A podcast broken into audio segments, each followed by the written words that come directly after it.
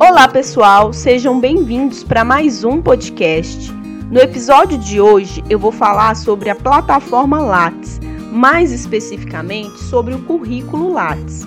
O currículo Lattes, assim como o currículo comum, traz as suas informações profissionais, mas tem alguns diferenciais que são voltados para pesquisadores, voltados para acadêmicos, e eu vou falar um pouco deles hoje e também vou explicar como que você cria e preenche o seu currículo Lattes, caso você ainda não tenha feito isso. Bom, então, o que é o currículo Lattes? O currículo Lattes, ele é um, um sistema de currículos virtuais que é mantido pelo CNPq, é, que tem ali de uma maneira simultânea todas as informações é, relacionadas à área de atuação, é, a artigos publicados, a congressos participados, a cursos ministrados, a universidades que você trabalhou, é toda ali o seu histórico acadêmico mantido ali. É, e por que, que ele é diferente de um currículo tradicional? Porque no currículo tradicional você coloca as suas informações profissionais é, e cursos né, que você fez que te torna um profissional mais valioso. Já no currículo Lattes, é, embora a gente, os pesquisadores no Brasil não tenha um reconhecimento como uma carreira, né? Geralmente os pesquisadores no Brasil são bolsistas, é, não têm os, os mesmos direitos trabalhistas que outros profissionais. O pesquisador também é um profissional, então toda a sua produção científica é fruto do seu trabalho. Então, o papel do currículo Lattes, de uma maneira geral, é integrar ao seu histórico profissional essas informações é, acadêmicas do seu histórico trabalhado como pesquisador.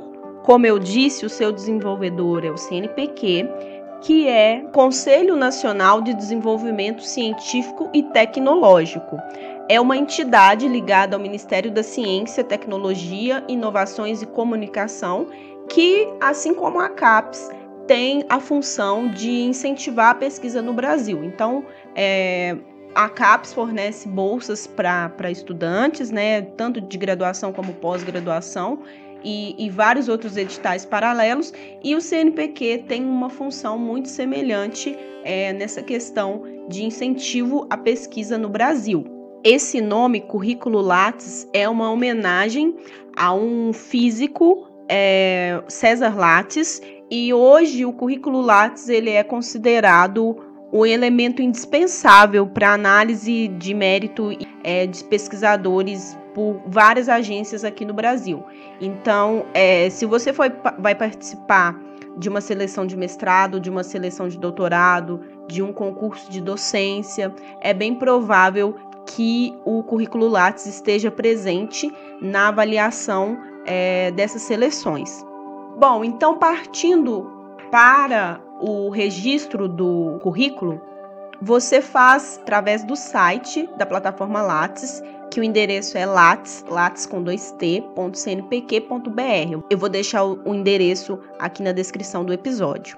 É, quando você entra no site, do lado direito tem algumas informações de acesso direto, que é a busca de currículo, no caso de você querer encontrar o currículo de um pesquisador específico, atualizar currículo, que a gente vai falar um pouco dele mais para frente, e cadastrar novo currículo, que é onde você vai clicar. Bom, é, clicando em cadastrar novo currículo, vai abrir uma nova página e a primeira coisa que você precisa informar são é, um e-mail, a sua nacionalidade e uma senha. Após isso, você vai precisar informar as suas informações pessoais.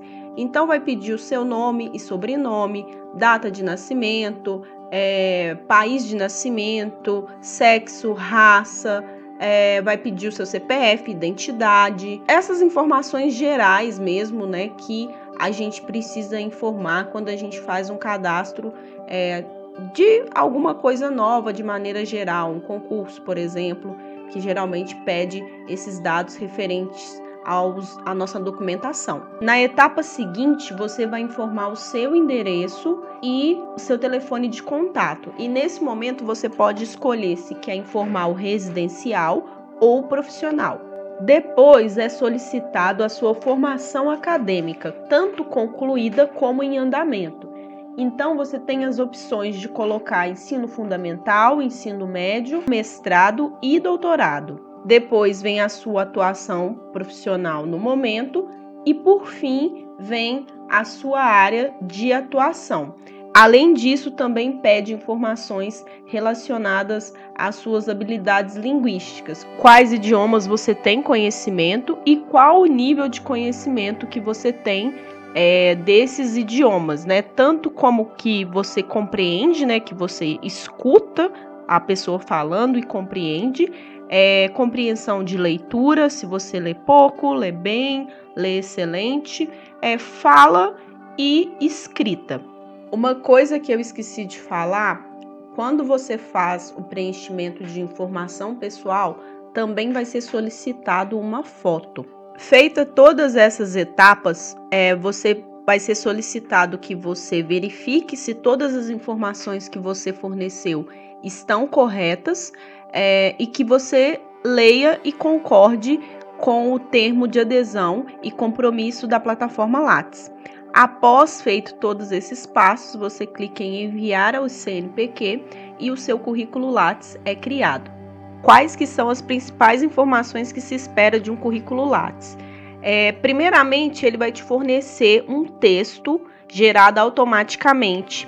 E o legal é que você altere esse texto é, de acordo com a sua experiência, de acordo com a sua formação, de acordo com a sua atuação principal e faça é, um texto inicial com essas informações. Em seguida, é, tem as, as informações de identificação que você já colocou quando você preencheu, assim como a sua formação acadêmica, né, a sua titulação. Depois, na formação complementar, você coloca é, alguns cursos de curta duração que você tenha feito. Tem um menu superior que tem várias informações, né? Tem dados gerais, formação, atuação, projetos, produções. É, e nesse, nesse menu, nessa barra superior, você vai em formação e clica em formação complementar para inserir esses cursos que por acaso você tenha feito. Você preenche a sua formação profissional, inclusive também as suas é, estágio que você fez ou esteja fazendo, e também vínculo como bolsista. Essa parte fica é, no menu atuação. Você clica em atuação e na sequência você clica em atuação profissional.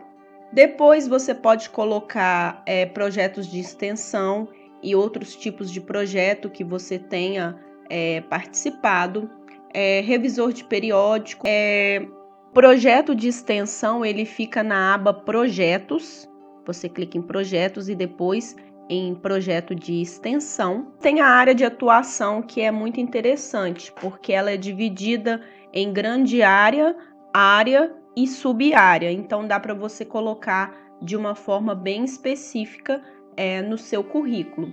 E ela tá é, na parte de atuação também.